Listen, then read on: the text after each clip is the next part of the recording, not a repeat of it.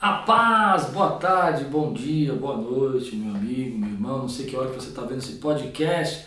Que Deus abençoe sua vida e que seja um tempo da gente aprender um pouco mais sobre liderança. Hoje eu quero falar com você sobre a saúde emocional do líder. Eu quero falar um pouco sobre burnout. É difícil você estudar esse tema porque ele foge um pouco à categoria necessariamente do líder, mas muitas vezes o líder, é, como diz a expressão em inglês, se queima, né? se esgota, chega no seu limite e não percebe que chegou no limite. Isso não é uma coisa tão fácil da gente enxergar. Existem sinais que são dados antes, né? Como eu disse, esse não é um tema é, para você usar isso como uma referência médica, nada disso, é apenas uma dica e são dicas para ajudar você. Muitas vezes a gente não percebe que a gente vai desenvolvendo esse cansaço, essa fadiga crônica, essa estafa, que vai gerando na vida da gente uma série de dificuldades até que a gente explode, né? esgota completamente. Eu me lembro a primeira vez que eu li sobre esse assunto, era um, livro há muitos anos atrás, chamava Esgotamento, né? ele tinha uma, uma foto muito sensível, a capa era sensacional, era um palito de fósforo imitando a cabeça de uma pessoa completamente queimada, assim, né? completamente destruída. E isso me marcou porque eu me lembro que foi a primeira vez que eu vi sobre isso, sobre essa questão. Né? O que é essa síndrome do burnout? Né? É considerado um esgotamento físico e emocional. É quando você ah, está acarretado de estresse, acarretado de fadiga, acarretado de de, de problemas que vai gerando futuramente, né? Pode desencadear uma depressão, pode desencadear aí alguns outros sintomas. Eu já tive amigos que tiveram essa síndrome que acabaram se tornando pessoas assim descontroladas, né? não conseguiam se controlar. Isso é muito interessante. Eu separei para você aqui algumas dicas, aqui algumas uns sinais para você perceber, né? Se você já chegou nesse esgotamento. Eu separei vários sinais aqui, depois também várias dicas para você lidar com isso. Esses sinais são importantes para que você não venha a, a, a cair né, completamente nessa situação de estar envolvido, de estar totalmente tomado pela, pela essa síndrome, por esse desgaste, por esse esgotamento físico. Né? Então, alguns sinais que são dados para a gente perceber se a gente está indo para esse limite nosso, né, limite de força, e por que isso? Porque a liderança, ela exige muito da gente, né? A gente viveu um tempo também muito difícil nesse, nesses últimos anos, tempo de muito esgotamento, esgotamento emocional, físico, né? Preocupações exacerbadas, dificuldades, medos, que foram esgotando a nossa vida e a gente nem percebeu, porque fomos passando, lutando, enfrentando, saindo de uma onda, entrando em outra. E o líder, muitas vezes, ele não percebe que ele vai ficando doente. E quando o líder adoece, ele adoece toda a companhia, adoece todos os seus liderados. Ele começa a desenvolver traços dessa enfermidade. De que maneira ele adoece, né? Passando para essas pessoas uma certa dificuldade de comunicação, é, uma dificuldade de relacionamento, uma dificuldade de desenvolvimento profissional. Então isso acaba sendo uma, uma luta muito grande, né?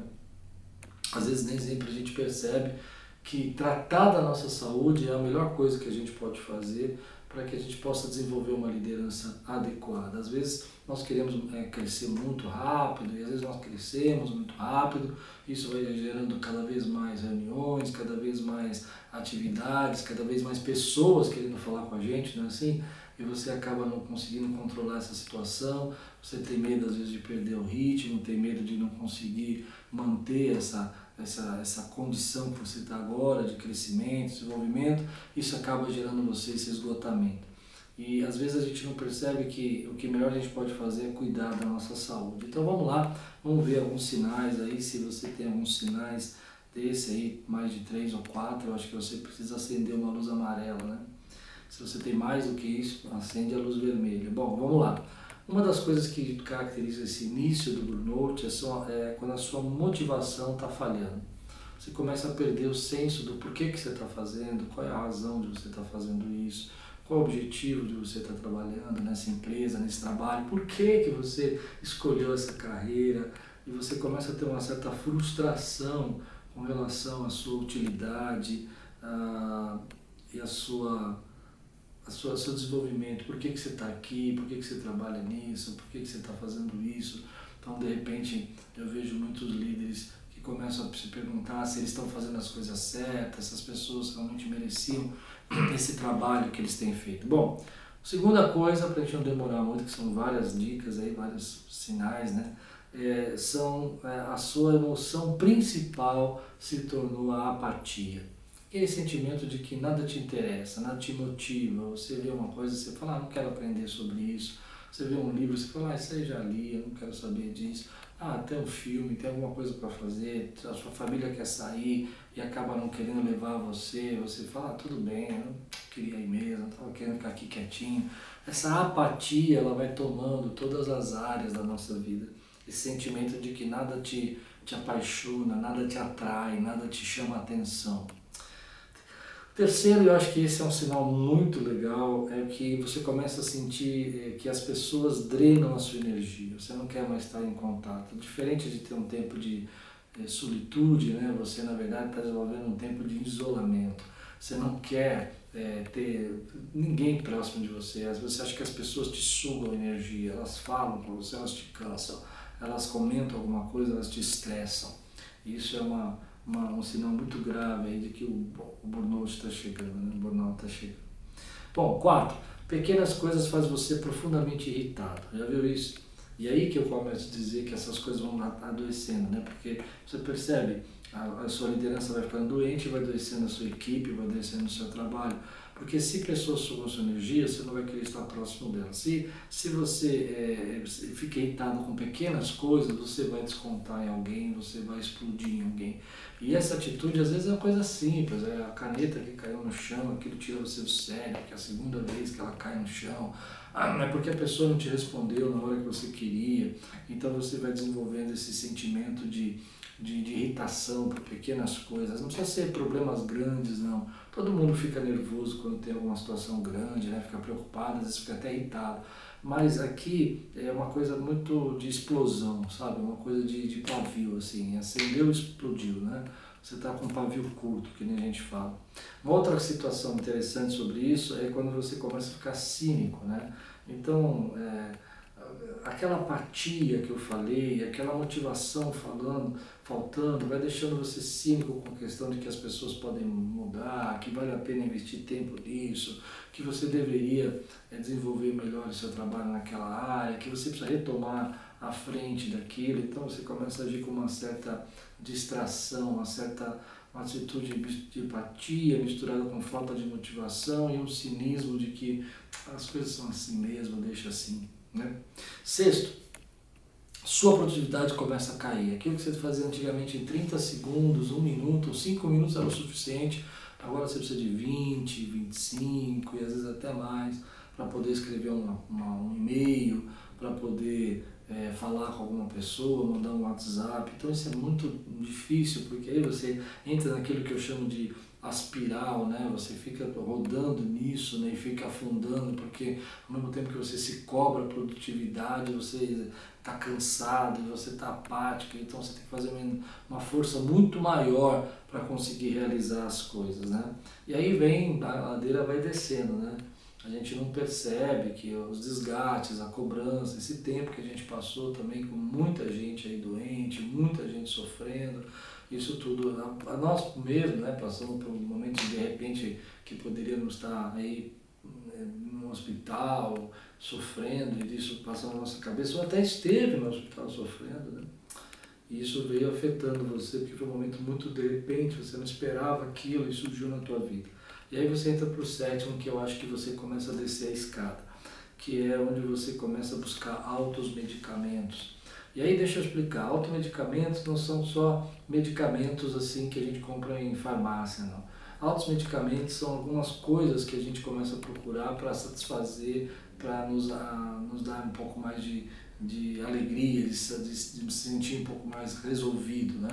Esses automedicamentos que eu chamei, eu coloquei, por exemplo, comida. Comida é interessante, porque não é um medicamento, mas a pessoa começa a comer demais, para liberar né, essa sensação de saciedade, de estar de, de tá cheio, né, e você acaba se viciando com isso. trabalhar demais, né? E é um trabalho demais, né? você se torna um workaholic para você é, se esconder das pessoas, para você é, não sentir a sua dor, para você não perceber, e você começa a usar o trabalho como uma fuga, como se fosse um remédio na sua vida. Nesse aspecto que eu estou falando de automedicar-se, né? Comida vira um remédio na sua vida, porque você quer comer para você se sentir é, não somente alimentado, mas para você se sentir com uma sensação de prazer, de descanso. Você não consegue controlar o que você fala, então você começa a desabafar com todo mundo, né? E aí se torna um automedicamento nesse aspecto, que o desabafo é importante, mas você não consegue mais controlar e acaba fofocando, falando demais, falando de pessoas que você não devia falar, falando com as pessoas erradas aquilo que você deveria falar, isso vira uma, uma dificuldade. Daí por que não, né? Aí alguns começam a usar substâncias né, para tentar é, é, controlar o sono, controlar a manhã, é, ter energia para o dia, é, usar o álcool, usar remédios, né? E buscar substâncias aí para poder se tranquilizar.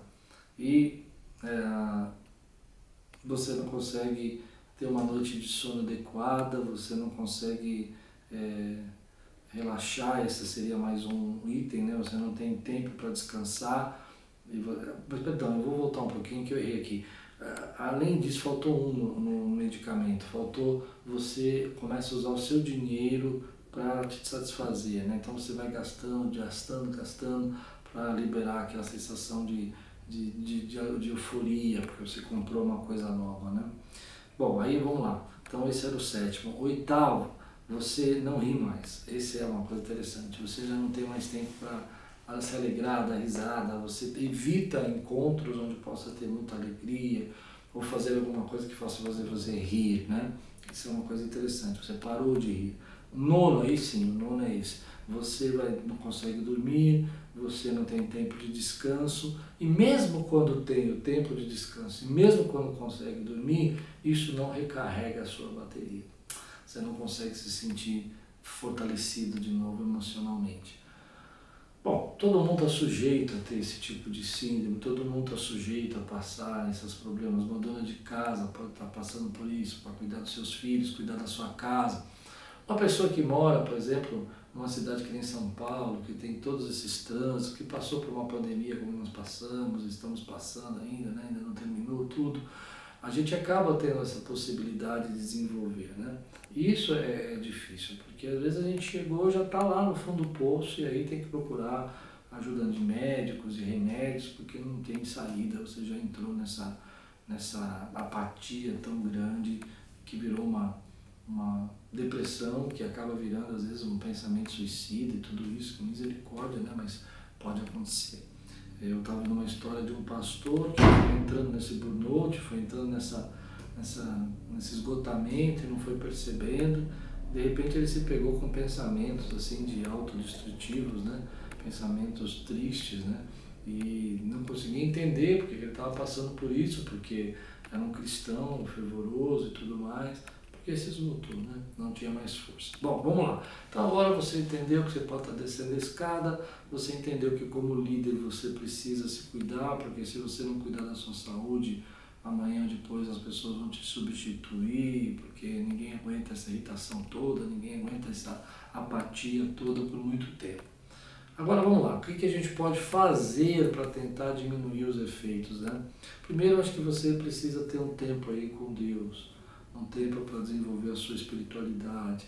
É, existe uma coisa muito clara para mim que quando a gente se conecta com Deus, se conecta com a nossa espiritualidade, se conecta com a presença de Deus na nossa vida, a gente sente paz, a gente libera aí vários tipos de, de neurotransmissores que nos tranquilizam, que nos trazem paz. Né? Então é muito importante você ter esse tempo de qualidade aí para você meditar a palavra de Deus, para você orar, para você buscar a Deus. Isso fazer com disciplina, com ordem, né?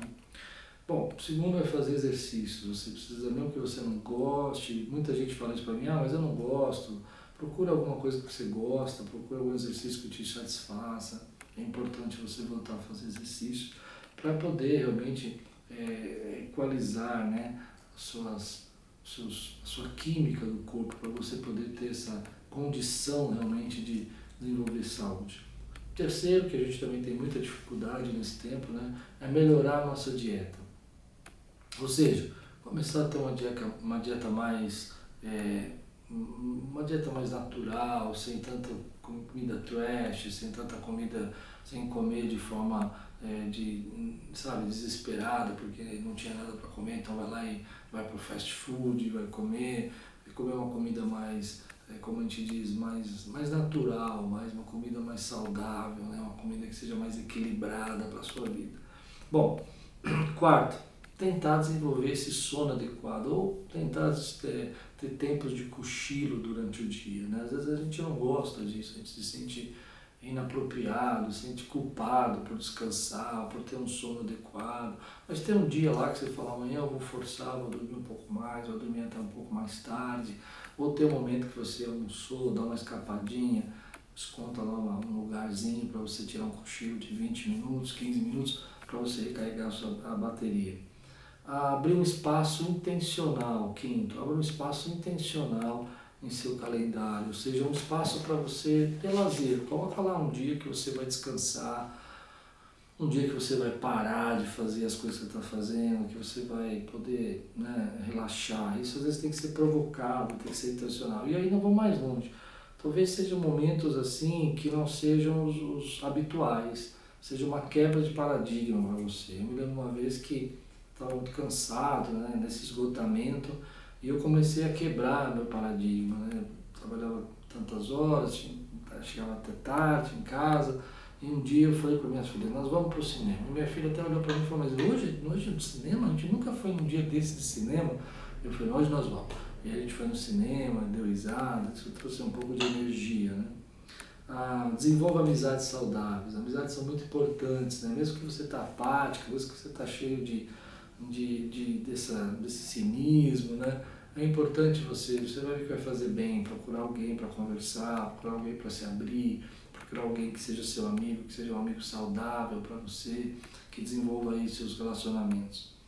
Ah, dê mais tempo para você fazer as coisas. Então você já sabe que a sua produtividade está menor, abra um espaço, dê mais tempo para você produzir, né? E não se cobre por ter mais tempo. Ou seja, se antigamente você falava uma hora eu vou resolver isso. Não, vou resolver uma hora e meia, pronto.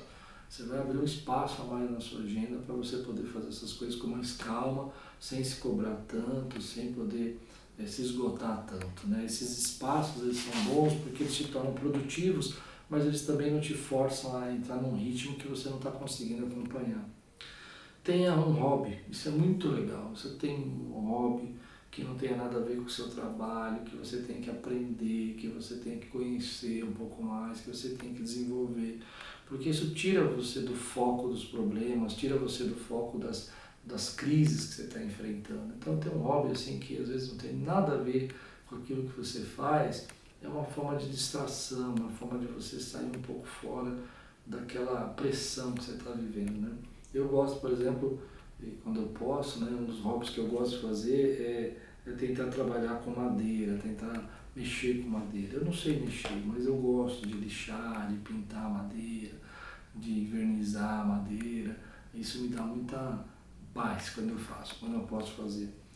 Mas não tem nada a ver com o que eu trabalho, não tem nada a ver com é um lazer, né? Tem um tempo para a família. A família é a base né, de tudo, né? Não tira um tempo para você curtir seus filhos, tira um tempo para curtir sua família, tira um tempo para curtir sua esposa, né? Para você não ter hora, não ter tempo para, ah, eu preciso fazer isso e vou ter que sair daqui para arrumar a casa depois. Não, esse tempo é só para sua família, você vai descansar.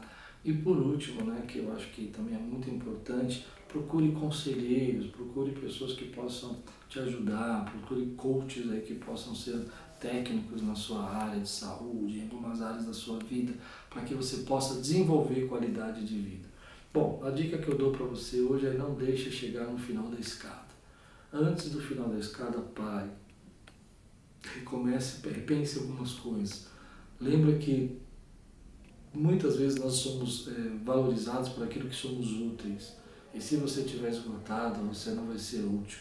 Nessa sociedade que a gente vive, infelizmente, é assim.